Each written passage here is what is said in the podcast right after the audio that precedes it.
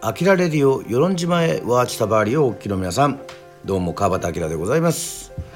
さあ第51回のアキラレディオでございますが今日は命の日ということでございましてはいもちろん311といえば、えー、10年前東日本大震災が起きましたけどもその前にね、えー、梅宮達夫さん周富徳さんボロさん小田哲郎さん大沢大沢た夫さん、えー、土屋アンナさんなどなどね、えー、そういう方々が、えー、誕生日を迎えております。そしてその震災後にもですね、えー、震災の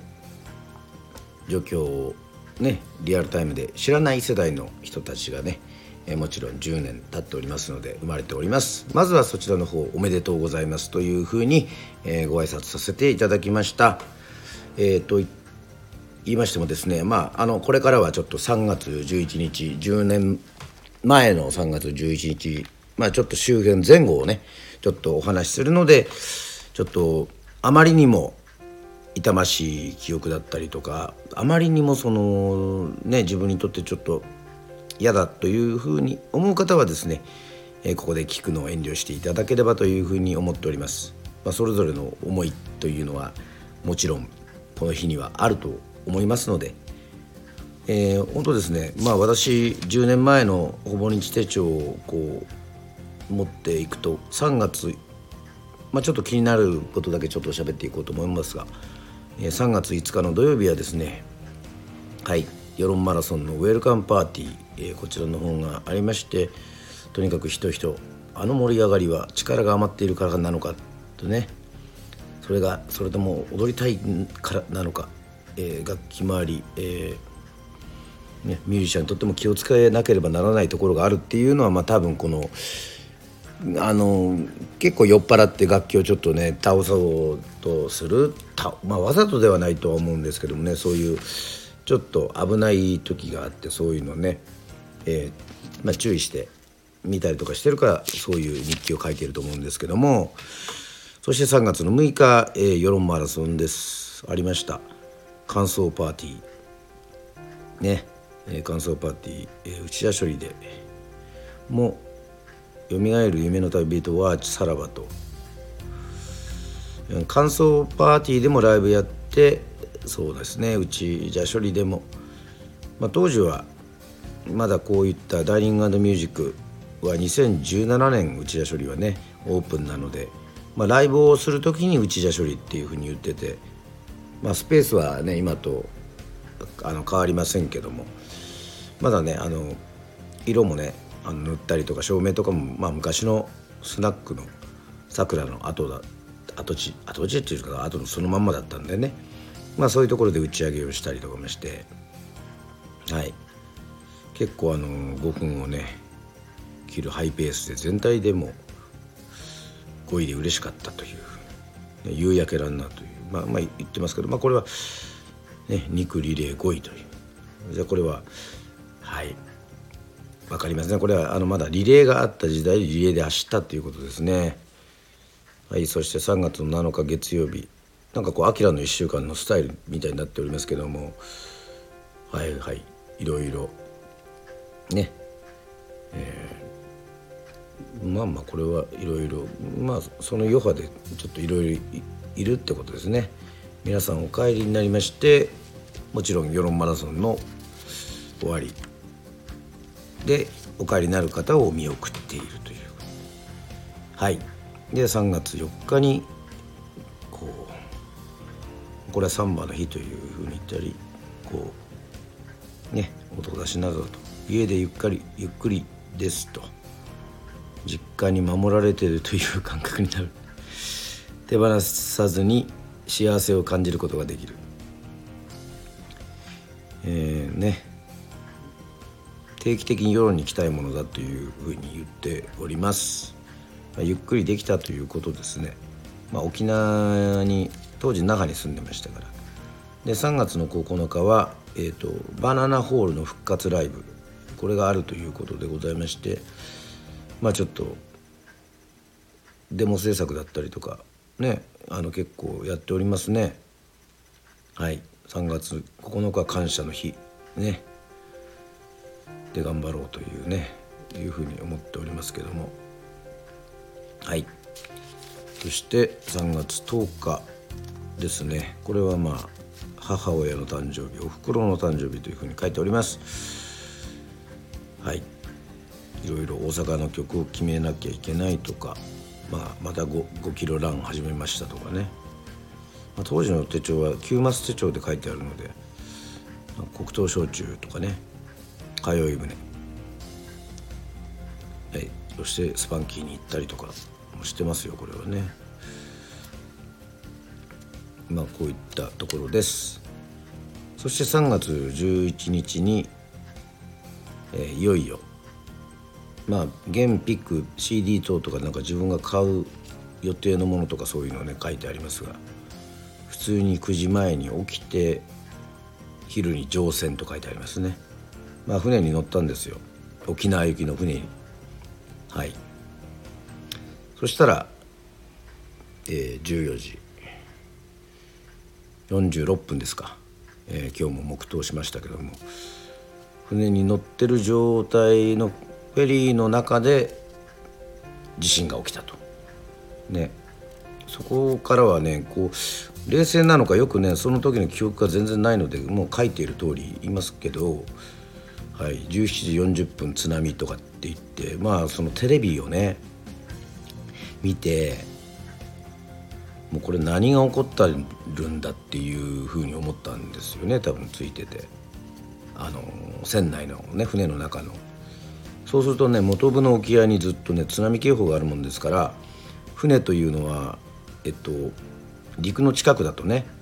えー、かなり津波が来た時に本当に危ないので、はい、その時の船長の判断で本部の沖合の方に。そしてあの海もねあの津波が来る向こうから来るその東側ではなく西側を通っているものですから、はい、大丈夫でしたね。そこでちょっとエンジン停止して、えー、陸の情報をこう得るというそういうところですね。でまあこう12時ぐらいに書いてあるんですけど各方面で心配してくれる、え、被害が大きくなるたびにねツイッターが有効だと分かる心配だとかっていう。またメールは送信したが返事はない、えー、どうか無事でいておくれというふうにしてはい多分東北の友人たちも含めて、まあ、東京の状況とかも分からなかったもんですからそういった心配を船の中でしていたということだと思います。はい本当にねあの船内ねは、まあ、言い方があんまりふさわしくはないんですけどもなんかそういう映画のパニック映画とかのあるようななんか一連の映画みたいな形になりまして食堂に集まったりまあそのね船に乗ってる人たちがみんなが集まったり、まあ、いつもあのね乗船口というか降りたりとかするまあちょっと広い階段のところがあるんですけどもそこに何名ぐらいいたのかなそんな覚えてはいないんですが、えーと、とにかく船長が、まあ、皆さん落ち着いてくださいと。この船は安全ですということでいろいろ言ってたのを思い出しましたね。例えばまあもちろんその自動販売機とかもあるんですけど、まあ、みんなだんだんこう余裕がなくなってくるとその中にいるまあ多分30代40代ぐらいの女性の人があの食事っていうのは出るんでしょうかとかそういうまあもちろん当たり前の心配をしてて、まあ、そこであの船乗りの皆さんがえっと、お米はあるし、まあ、まあおにぎりを提供してくれたりね、えー、そういったことはなんか覚えてはいるんですがはい。私はあの実はあのその後、えー、大阪でライブがあったもんですからうん。まあさっき言ったようなバナナホールでライブがあるということでこうどうしてもそれに、ま、間に合わせなければいけないという状況だったもんでやたらこう手帳を見るとですね当時、うん、冷静になろうとしてたのですかね。ビジネスホテル3500円大阪市北区とかなんとかその電話番号とかそういった自分が移動するところの手段を、えー、とチェックしておりますね。大阪駅あここに梅田駅とか書いて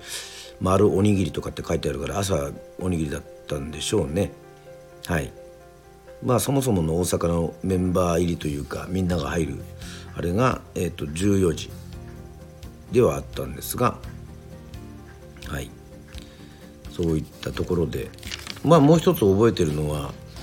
その3月11日の乗船した段階で一回その小さな船が3名だけは乗せられるというふうに自衛隊の船だったかな。3名だけ乗せられるっていうふうに中にいて私はこの3月11日にこの地震が起きてから3月12日にどうしても、まあ、状況が分かってなかったんで大阪にライブをね飛ばすことができなくて、まあ、立候補したんですけど私の覚えてる限りでは病院に行かなければならない方が2名と、えー、確か受験生ですね。高校受験かなんかでこの船にの乗り合わせてる人たちがえっとまあ学生さんですよね。がいてはい。まあ残念ながらっていうのもまあまあそこはその時はもう本当にねあのいろいろ入る頭まあそういう考える余裕などもないと思うのでうん。まあその確か船の人であの申し訳ないんですがちょっと我慢してくださいみたいなことを言われた覚えがあります。はい、ただそこにいてそうですね日中へいてこういろいろその社長に連絡するとかなんとか。まあ、バナナホール、えーと、キャンセルチカット大阪はどうするんだ沖縄ツーリストとかなんかいろいろ書いてありますねで嬉しかったことはおおにぎりをいただいたとか船が動いたとかって書いてありますねはいそして飛行機に連絡して、まあ、穴便で、えー、関空に飛んではい、まあ、タクシー使って飛行機飛行場もなんかねこういうあまりにも緊急の時はね記憶がないんですよねあまり。まあまあまあ対応がもうすごく大変な感じで追われておりましたね。はい。まあ、A、ANA さんも。それで関空で行って一応まあ大体手帳には大体書くので、まあ、タクシー使ってまあ電車使って1160円とかって言って21時演奏っていう多分順番大幅に変えていただいて、えー、そこに先に大阪に入ってるメンバーの人たちに、まあ、待ってていただいて順番、まあ、バナナホールのイベントはできたということだと思います。その時にまたあの終わって皆さんとねあのまあもちろんもう弾丸で来てますからもうお腹空いてますからお店入ってちょっとこうね食事しながらテレビ見たらもう、まあ、津波だったりそういう状況がありましてうんそうですね。そこにいる、ね、メンバーの中で、まあ、ミュージシャンが一体どうなってしまうんですかねっていうのを言ったのを覚えてますけどね。それはもううんそれに対しては本当に何も答えられる答えることができませんですね。